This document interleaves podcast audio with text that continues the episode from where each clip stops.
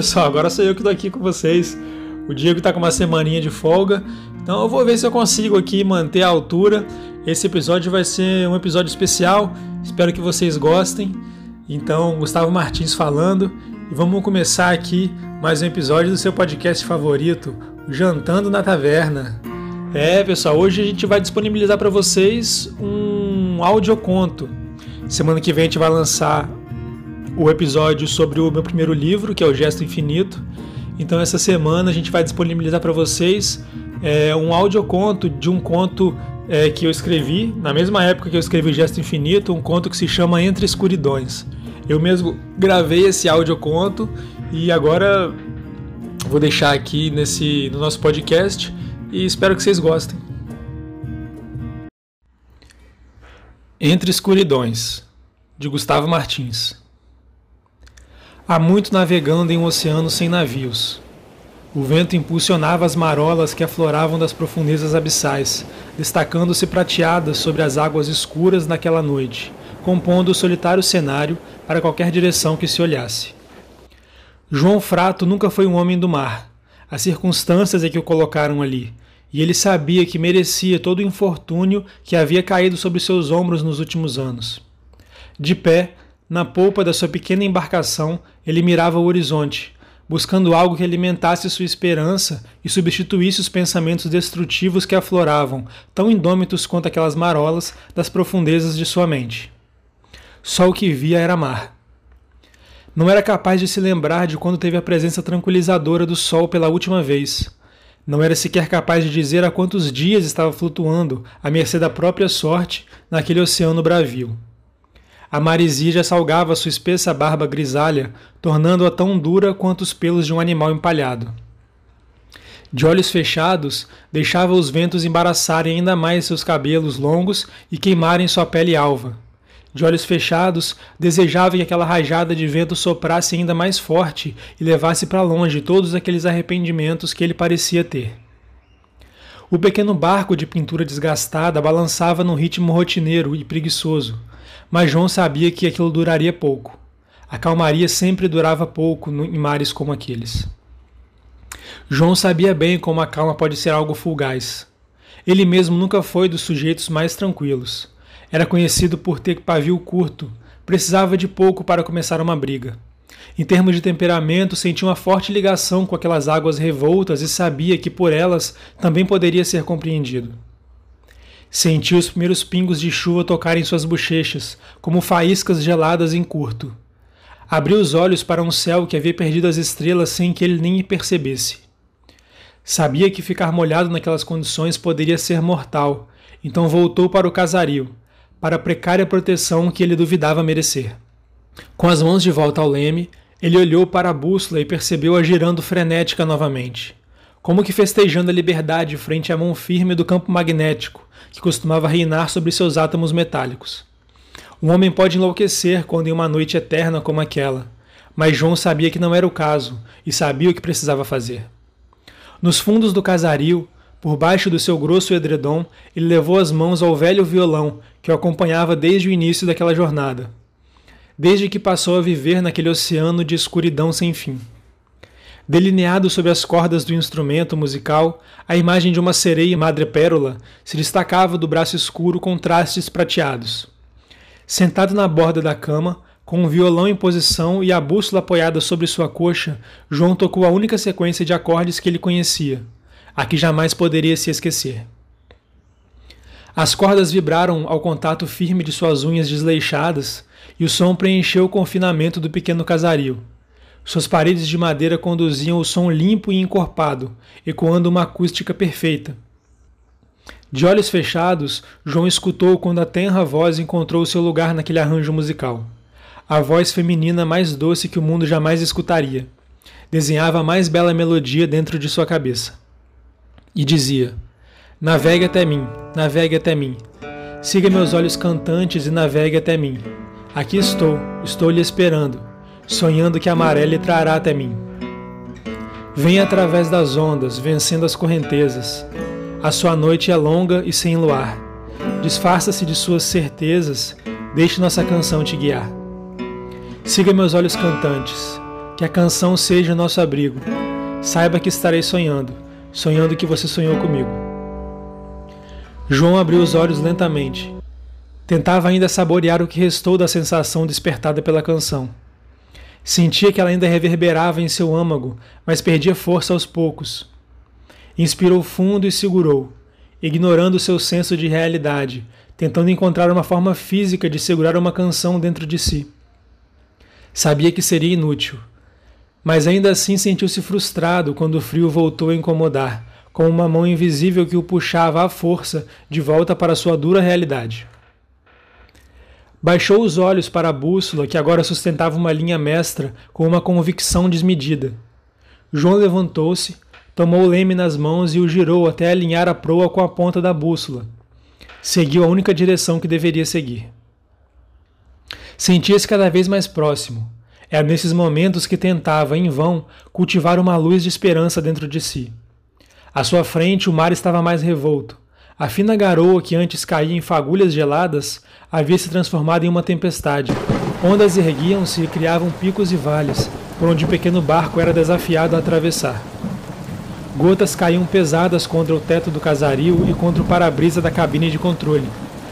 A quilha do barco forçava sua posição com determinação contra ondas e correntes, que resistiam em mantê-lo fora do prumo. O barco pendulava lentamente, sujeito à força descomunal da natureza, que sabe como se impor e mostrar quem na verdade está no comando. Através do corredor de tempestade ele seguiu.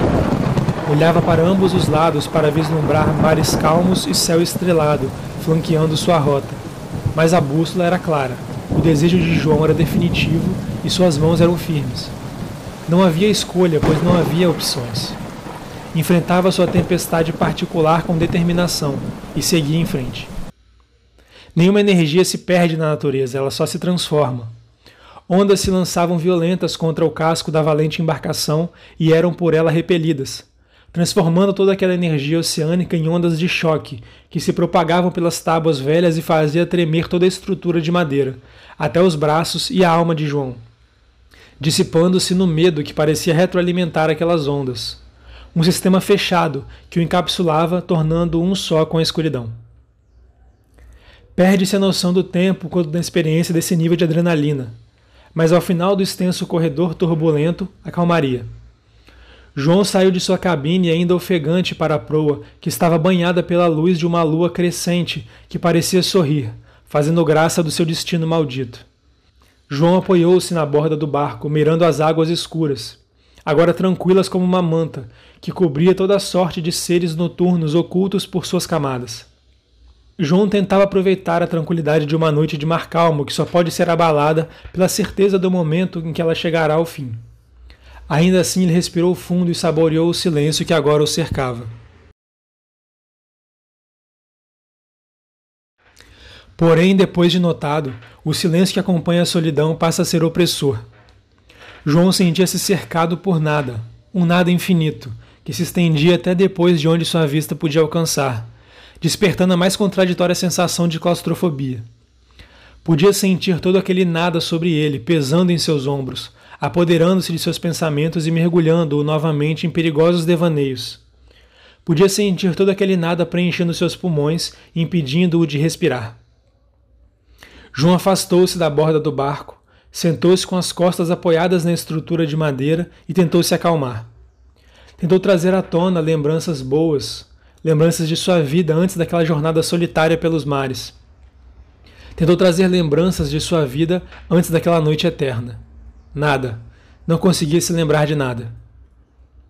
Com as mãos na cabeça, ele se deu conta de que não tinha recordação sequer de sua vida antes da embarcação naquela viagem sem fim e sem começo.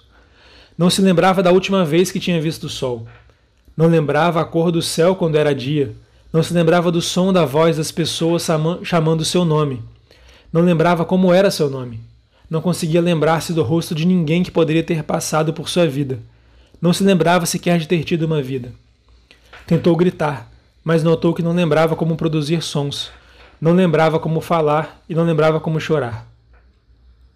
Inspirou profundamente, permitindo que o ar salgado carregado de marisia preenchesse seus pulmões, no lugar do nada que havia tomado conta de seu organismo. Foi Foi o momento que conseguiu se acalmar, tentando tomar o controle das próprias reações novamente. Apoiando-se na borda do barco, ele se ergueu e seguiu a passos lentos rumo ao casario. Deitou-se em sua cama e por fim tentou dormir. Como poderei dormir? Será que algum dia conseguirei dormir novamente? Como odeio o balanço desse maldito barco velho, pensou. E rolava inquieto de um lado para o outro no pequeno espaço que tinha naquela cama apertada, a cabeça fervilhando de sensações que somente a noite traz, o conhecimento dos próprios anseios que somente a noite proporciona. E para João, noite era o que não faltava. O que estou fazendo da minha vida? Como pude deixar chegar nesse ponto? Perseguindo uma alucinação. É só o que tudo isso é, uma alucinação. Como pude ser tão cego? Preciso sair daqui. Preciso encontrar um jeito de deixar essa escuridão para trás. Mas antes preciso te reencontrar. João ergueu a mão esquerda para o teto baixo, que ficava de frente ao seu rosto quando se deitava, e acariciou o semblante de uma mulher loira eternizada em fotografia amarelada seus cabelos lisos embaraçados pelo vento e encantados pelo sol. Na parede da memória buscou a lembrança, como um quadro emoldurado que, nesse ponto, duvidava ser realmente seu. Baixou novamente a mão para junto do seu corpo e encarou a, do a doce imagem, que sabia deveria despertar algo em sua mente, mas ele não conseguia mais se lembrar o que. Foi quando escutou aquele som familiar, como de uma minúscula hélice em giro irrefreável levantou-se e foi até a cabine de comando, contíguo ao que ele chamava de quarto, e levou sua mão à bússola, que girava doida novamente. Sabia que não me abandonaria, meu amor. Não se preocupe, eu vou te reencontrar. Tomou em seus braços o violão com o desenho de sereia em madrepérola e se pôs a tocar as conhecidas notas musicais que se repetiam em sua mente. Fechou os olhos, sabendo que a voz dela o acompanharia. Navegue até mim, navegue até mim, Siga meus olhos cantantes e navegue até mim. Aqui estou, estou te esperando, sonhando que a maré lhe trará até mim. Desenho com meu amor a sua rota mais segura. Não hesite, estique os braços e venha me alcançar. Deixe-me te envolver em abrigo, navegue com a certeza que estás comigo.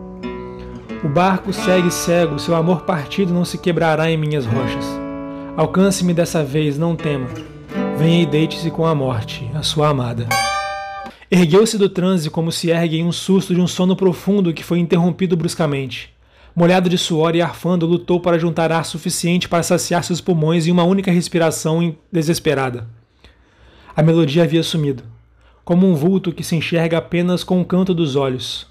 A olhar diretamente, ele nunca estará lá. Levantou-se, caminhou até a cabine de comando e baixou a cabeça para a bússola, que agora indicava a direção que deveria seguir.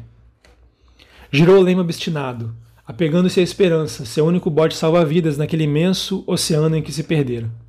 No instante em que a proa e bússola se alinharam em concordância, uma enorme sombra cobriu seu barco e seu mundo.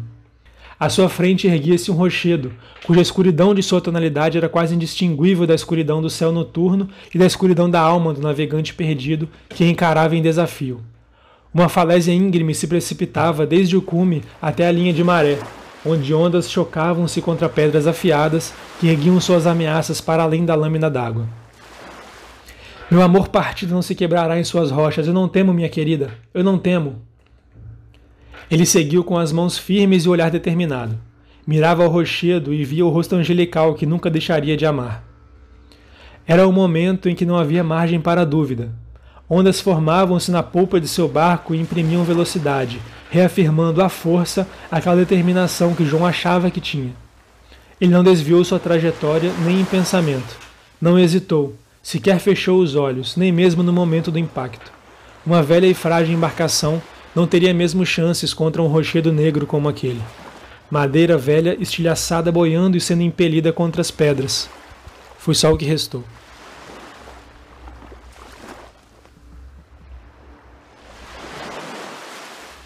João Frato sabia que não deveria estar sentindo nada depois daquilo. Soube depois do final que não havia chance de sobreviver. Segundos antes do derradeiro impacto, o pânico lhe trouxe de volta a luz da razão. Foi quando ele soube que morreria como um tolo, que seguiu cegamente uma alucinação. Não existem sereias, ela está morta, ela está morta. Contra todas as suas certezas, ele ainda sentia sua própria pele sob seu corpo. Estou vivo? Senti uma sensação de calor insuportável que aos poucos foi se tornando agradável, confortável. Percebeu que poderia abrir os olhos se quisesse e os abriu. Estava vivo afinal. Percebeu-se cercado por paredes de pedra e um rio de fogo correndo ao seu redor, não permitindo escapar para nenhuma direção. Ergueu-se do chão e tomou o susto de sua vida. De frente a ele, uma figura emergiu daquele rio, uma figura serena e de traços suaves, uma figura feminina talvez. Percebeu em seus olhos uma tonalidade coral, percebeu em sua pele texturas escamosas que cintilavam prateado e verde claro. Percebeu em suas costas elegantes asas de couro escuro. Enfim me encontrou. A voz saiu do ser como vinda de um poço profundo. João tentou gritar, mas somente conseguiu emitir um som patético de pânico misturado com incredulidade. O quê? Quem? Como eu? Preciso que se acalme, João. Tentou em vão controlar sua respiração. Estava de costas para o chão, sem nem notar que havia caído novamente. Usou os braços e pernas para arrastar-se de costas para longe da figura que se aproximava lentamente. Sabe quem eu sou? Preciso que diga meu nome, ou não poderei te ajudar. Saia de perto de mim, saia. Acalme-se, João. Preciso que se acalme e diga meu nome. Espero que adivinhe meu nome. Você é a voz das minhas canções do mar? A melodia do meu violão? Sim, mas ainda não disse meu nome. É que eu segui por todo esse tempo na escuridão? Quanto durou você não conseguiria contar em nenhuma escala de tempo conhecida. Foram pequenas eternidades para uma alma solitária, mas sim, sou a voz. Porém, ainda não escutei o meu nome. Preciso que diga meu nome para que eu possa te ajudar. Então você é uma sereia? Foi uma pergunta ou uma resposta? Preciso ouvir o meu nome. Uma resposta: você é uma sereia. Errado, João, não sou uma sereia. Apesar de poder me mostrar de tal forma e ter feito isso algumas vezes. Esse lugar esse lugar, esse rio de fogo, esse calor, você é o diabo? Foi uma pergunta ou uma resposta. Preciso que diga meu nome. Foi uma resposta, você é o diabo. Acho que está perto o suficiente de uma resposta certa. Sim, para todos os fins práticos eu sou o diabo. Pupilas dilatadas e respiração ofegante, João tentava se erguer do chão, mas não conseguia. Seus membros travados pelo pânico, Apesar de tudo, sentiu o calor sufocante causar uma inesperada sensação de abrigo. De uma forma estranha, sentia que aquele era exatamente o lugar onde deveria estar. Então você sabe por que está aqui? Perguntou a estranha figura, como se fosse capaz de ler os pensamentos de João. Preciso encontrá-la. Quem? Não é capaz sequer de pronunciar o seu nome em voz alta. Algo de errado, João? A feição de João havia se tornado mais tensa, seu olhar mais distante, ele parecia ausente de seu próprio corpo. Sei que ainda está aí, precisa falar comigo, João, insistiu a criatura. João tremia, não conseguia se controlar, não conseguia falar. Precisava rasgar sua própria garganta para liberar as palavras que precisava dizer. Só conseguiu gritar. O som ecoou pelas paredes de pedra e encontrou os tímpanos dos dois em viagem veloz pelo ar quente do interior da montanha. Era um grito primitivo, um grito de quem tentava libertar-se de toda a culpa de uma vida. Melina, preciso encontrar minha filha, preciso encontrá-la. O silêncio preencheu os segundos seguintes, que pareceram se estender cada vez mais. Aos olhos de João, a enigmática criatura permanecia imóvel, apenas as asas bailando suaves às suas costas. Olhava diretamente para os olhos de João, por todas as eternidades que passaram-se através daquele instante. Um silêncio absoluto envolvia ambos, um silêncio que só se entende quando se vive. Melina, esse era o nome?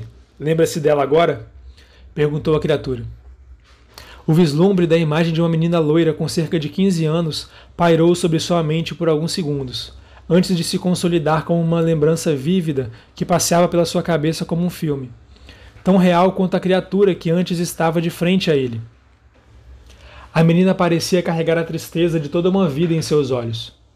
Manchas de sangue surgiram em seu rosto, em seus braços, peitos e pernas e escorreram em forma de gotas densas por seu corpo até alcançarem o chão. Um grito agudo trouxe João de volta para a caverna. A criatura de frente a ele então falou: Ainda reconhece sua filha? Sim, é ela, Melina. Deixe-me vê-la novamente. Onde ela está agora? questionou a criatura. João tentava conectar os fatos e fazer sentido a partir de suas lembranças difusas, enquanto memórias desembrulhavam-se em sua mente aos poucos. Sentiu seus olhos fecharem e novamente a menina apareceu diante de si. Agora aparentava ter não mais do que oito anos. Estava sentada sozinha, no chão de um cômodo em penumbra por iluminação indireta. João percebeu que estava sentado em um escritório, que imaginava que talvez pudesse ter sido seu escritório. Desviou os olhos da menina e voltou a olhar para o computador que estava à sua frente. Forçou-se e com muita dificuldade conseguiu ler algumas palavras que haviam sido digitadas na tela. Elas diziam: Não encontrará luz enquanto estiver perdido entre suas próprias escuridões. Quando um som de choro atravessou seus pensamentos, o choro de uma criança manhosa, criança mimada, criança que precisa apanhar novamente para aprender boas maneiras. Jonas se sentia muito bem. Estava tonto e com pensamentos perdidos, mas sabia que precisava fazer aquela choradeira parar ou não conseguiria mais trabalhar. Quero minha mãe de volta, preciso dela, disse a menina no canto da sala. Sua mãe não está mais conosco, ela nos abandonou, você sabe disso. Somos somente nós dois desse mundo. Agora pare de chorar, preciso que seja forte. Mas eu não consigo, papai. Terá que conseguir. Não tenho tempo para perder escutando tantas lamentações. Onde mamãe está? Não interessa onde ela se meteu, nós éramos um casal feliz antes de você chegar e arruinar tudo. Agora sou eu que tenho que aguentar esse choro enquanto tento trabalhar. Engula o choro, vá para o seu quarto e não me deixe escutar nem mais um pio. Falou antes de encher mais um copo de bourbon, o pescoço da garrafa quase quebrando a borda do copo. João abriu os olhos e sentiu novamente o calor abafado do interior da montanha. Desejava somente que todo aquele calor o consumisse e acabasse de uma vez por todas com toda aquela angústia onde havia se perdido. Onde está Melina, João? Perguntou a serena criatura. Eu não. Tentou falar, mas foi engolido por mais uma lembrança que novamente invadiu sua consciência. Ele abriu a porta da casa e entrou. Retirou seu chapéu e pendurou seus casacos grossos ao lado da porta em movimento automático. Carregou sua mala e a depositou sobre a mesa da sala, no local e posição onde sabia que ela pertencia. Afrouxou sua gravata com dois dedos em um gesto ritualístico e foi até a cozinha pegar água. A louça ainda estava suja. Alguém iria pagar por isso. Não suportava chegar em casa depois de mais um dia cansativo de trabalho e encontrar a louça de manhã ainda suja sobre a pia. Jamais admitiu erros e jamais iria admitir. Subiu as escadas com um andar que carregava uma vida de frustrações por debaixo da sola do sapato, cada passo marcado por estocadas fortes de seu calcanhar contra os degraus de madeira. A porta do quarto de Melina estava encostada, ele aproximou-se, trincando os dentes e com um olhar furioso. Ergueu a mão direita até a maçaneta e a abriu de supetão. Lá dentro, o quarto era de paredes de pedras e rios de fogo. A incólume criatura o encarava. Apresentava uma serenidade no olhar, com uma intensidade que ainda não tinha se mostrado. João estava de volta ao interior da montanha. Você sabe bem o que viu dentro daquele quarto, João. Diga-me. Pare com isso, está mexendo com a minha cabeça. Pare, por favor. O que você viu quando abriu a porta do quarto de Melina naquele dia, João? Ela estava. Havia muito sangue e ela estava. Diga, você se lembra muito bem, ela tinha apenas 15 anos, João. Ela estava morta. Minha filha estava morta com a faca da cozinha ainda em mãos e com cortes por todo o corpo. Minha filha se matou e eu não pude fazer nada para evitar. De supetão, a mudança de imagem de fronte dele veio em um clarão estrondoso e dolorido a cena materializada dessa vez sentida como um castigo. Papai, preciso conversar com você. Diga, minha filha, mas seja breve, papai está muito ocupado. Melina começou a chorar. Isso de novo, eu não aguento mais ter que ouvir tanta lamentação, gritou João. Eu te odeio, eu te odeio, pai, eu te odeio. Calhe a boca, sua ingrata, disse João, projetando sua imensa sombra sobre a filha. Olhe para mim e me respeite, sou seu pai. Eu acordo cada dia me sentindo como se eu tivesse sido enterrada viva, pai, sobre minha própria pele. Sabe o que eu vejo quando eu olho para você, pai? Eu vejo um prédio muito alto e penso em me jogar lá de cima. O barulho da porta batendo trouxe João de volta. É realmente isso que você pensa? disse a criatura. Ainda acha que nada podia fazer para evitar? Essa cena aconteceu um dia antes do dia derradeiro. Você teve 15 anos com ela. Tudo o que precisava era de alguém para conversar. Você não fez nada enquanto pôde, João. E quando o tempo acabou, realmente não havia mais nada a ser feito. Inspirando aquela frase para dentro do seu organismo, João começou a chorar. Baixou a cabeça contra a pedra quente, dura como a verdade, e deixou suas lágrimas riscarem o chão brevemente antes de sublimarem-se em vapor. Você acredita em mim? Você acredita mesmo em mim, João? João ergueu os olhos lentamente, ainda sem entender o que a criatura queria dizer. Eu perguntei se você acredita que sou real. Como posso não acreditar? Você está bem na minha frente. Você precisa acertar sua vida, você precisa rever suas prioridades e enxergar tudo que tem de bom à sua volta. E você sabe disso melhor do que eu. Por que diz isso? Eu não entendo. Você está aqui, isso significa que eu estou morto. Ainda não está morto. Não está pronto para isso. Os poucos pelos que cobriam seus braços e sua nuca arrepiaram-se e sua pupila se dilatou, enquanto ele sentia como se tivesse levado um soco na boca do estômago. Você sabe que sua filha precisa de você mais do que tudo nesse mundo, e se permitir guiar-se pelo seu coração, perceberá que você também precisa dela. Sim, eu a amo mais que tudo nesse mundo, eu pensava que ela sabia disso. Ela ainda é uma criança, João. Precisa de pai. E hoje você terá a chance de mudar o futuro da sua filha e também o seu. Por que você me trouxe até aqui? Todos merecem uma segunda chance, todos têm de fato uma segunda chance antes de morrerem de forma definitiva. Nenhum dia é absoluto e todos os erros podem ser consertados, basta que sejam reconhecidos. Hoje você teve o privilégio de conhecer as consequências dos seus erros com a clareza que lhe faltou no momento em que viveu esses erros. Aproveite e os corrija, pois te garanto que será sua última chance. Agora acorde. Vamos, abra os olhos e modifique sua história, a história de sua filha. Acorde. Acorde. Acorde, papai, acorde. Vamos, papai, acorde. João abriu os olhos para ver a menina loira com o rosto colado ao seu. Estava com oito anos, ele reconheceu. Ontem à noite você me mandou ir para o meu quarto e não fazer nem mais um pio, mas fiquei preocupada que você pudesse perder a hora para sair para o trabalho e vir te acordar. Você ainda está brava comigo? Prometo que não vou mais perguntar da mamãe. João ainda estava confuso, mas meio sonolento, com a cabeça pesada, como se não houvesse dormido nem por um minuto sequer. Que horas são, Melina? Já é quase meio-dia, papai. Então me deixe ligar para o meu chefe e avisar que eu não vou trabalhar hoje. Tenho coisas muito importantes para fazer. Está bem. A culpa é minha que você não vai conseguir trabalhar hoje? João ergueu a filha sobre a borda da cama e a posicionou em seu colo. Percebeu pela primeira vez como era leve e frágil. Me desculpe pelo que eu disse ontem, minha filha. Papai estava muito cansado e acabou falando coisas que não deveria. Vamos passar o dia juntos, que tal? Me diga o que você mais gosta de fazer e faremos. É só você falar. Melina abriu o sorriso mais lindo que João já tinha visto na vida e começou a falar sobre sorvetes, parques de diversão, cinema, filhotinhos de cachorro. João admirava a cena tentando acompanhar o raciocínio da pequena menina. Dentro de si, ele sabia que aquela era a voz que deveria seguir dali para frente. A voz mais doce que já cantou em seus ouvidos.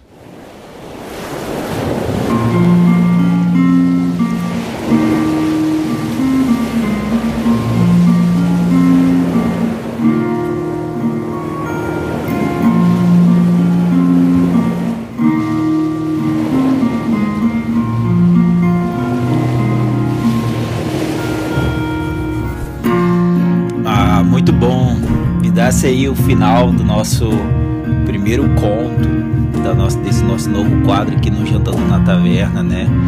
Então abriu aí brilhantemente nosso velho amigo Gusta. Valeu, Gusta.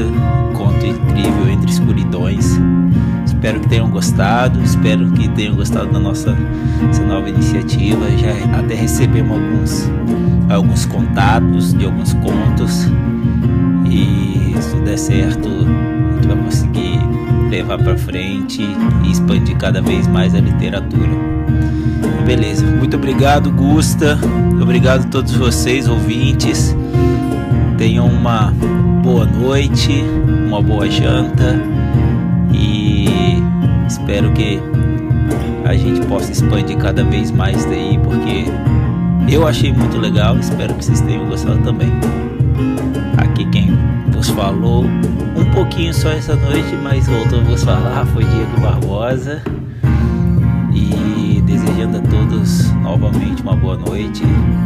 E não percam o próximo episódio, que vai ser com o Gusta de novo, né? Porque aí vai falar um pouquinho do livro dele, juntamente com o BG do Pulitzer que pariu. O episódio vai estar bem legal, muita discussão. A gente vai saber um pouquinho mais sobre esse livro, O Gesto Infinito, do Gustavo Martins, o Gusta. Então beleza, pessoal. Até a próxima terça-feira.